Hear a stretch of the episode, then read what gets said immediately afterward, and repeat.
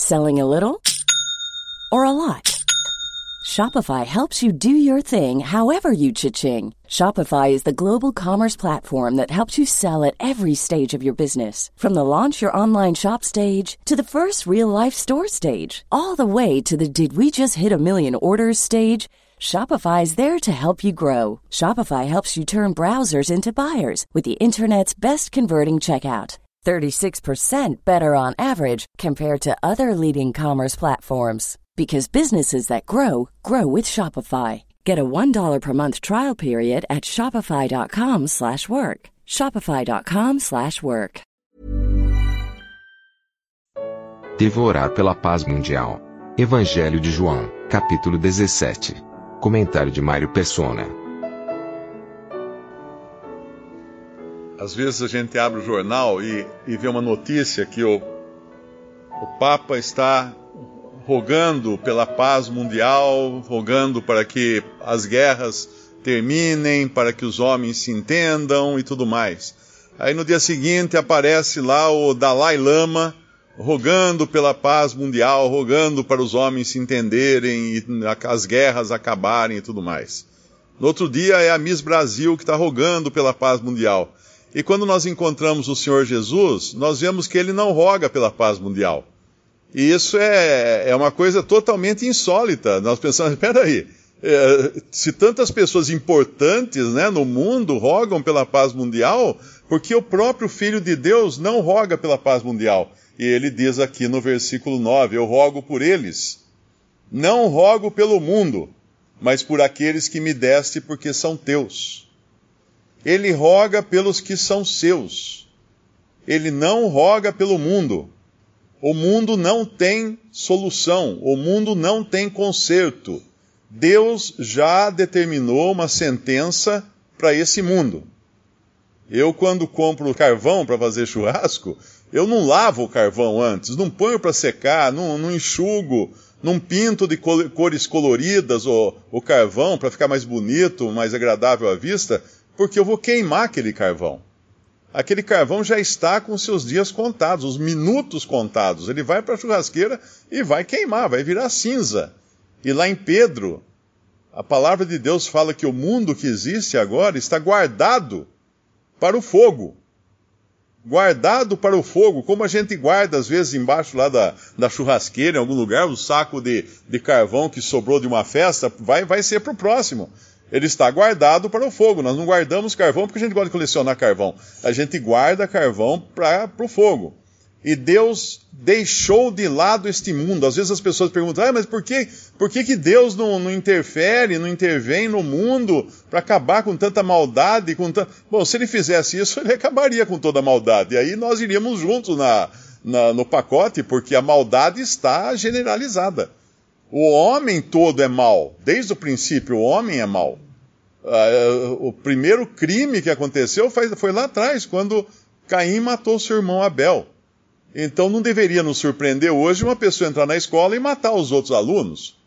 Porque esse é o instinto do ser humano. O ser humano é assassino.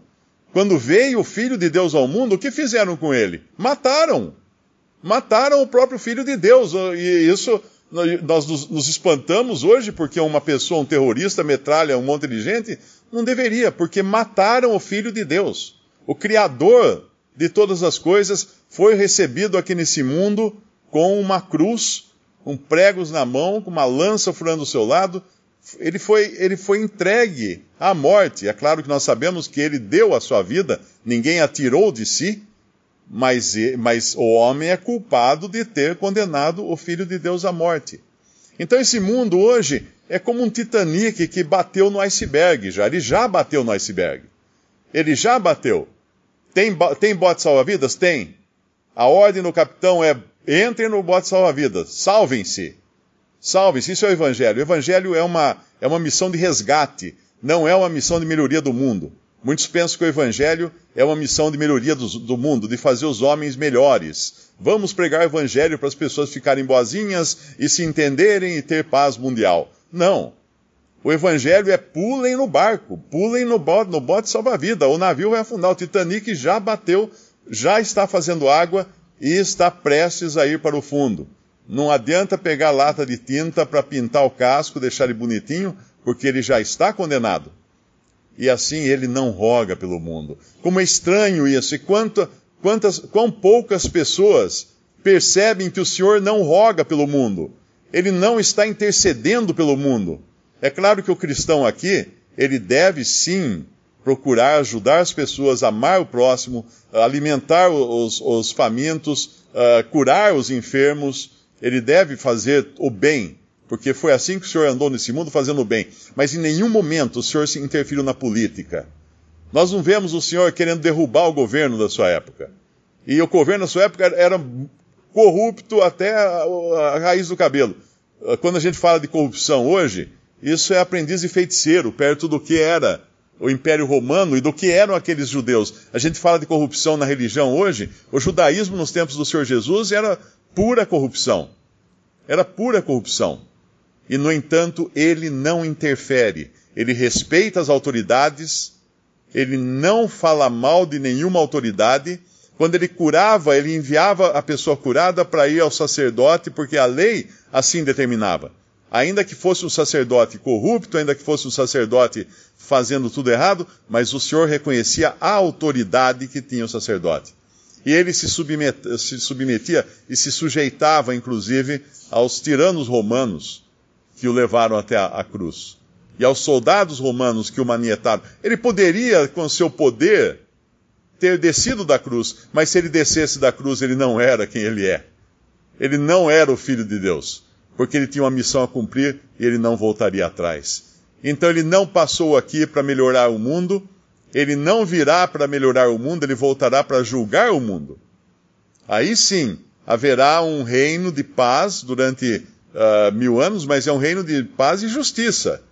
Uh, e nós, às vezes, pensamos no, no milênio, que nós, como igreja, não, não estaremos na terra, estaremos no céu nesse momento. Mas aqueles que habitarem na terra e forem introduzidos no milênio serão introduzidos sem ressurreição, e haverá justiça todas as manhãs. Quando uma pessoa pecar durante o milênio, ela será morta. Ela será morta. Todos os dias haverá execuções. Porque essa é a justiça reinando aqui na terra. A justiça presente na terra, quando nos mil anos de, de Cristo reinando sobre a terra, até que Satanás seja solto tudo então depois será destruído. Os céus e a terra que agora, agora há uh, são guardados hoje para o fogo.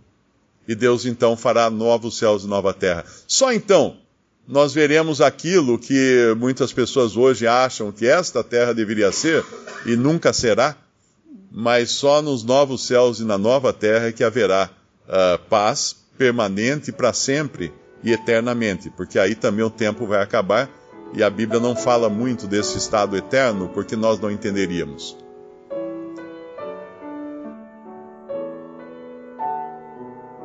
Visite respondi.com.br. Visite também 3minutos.net.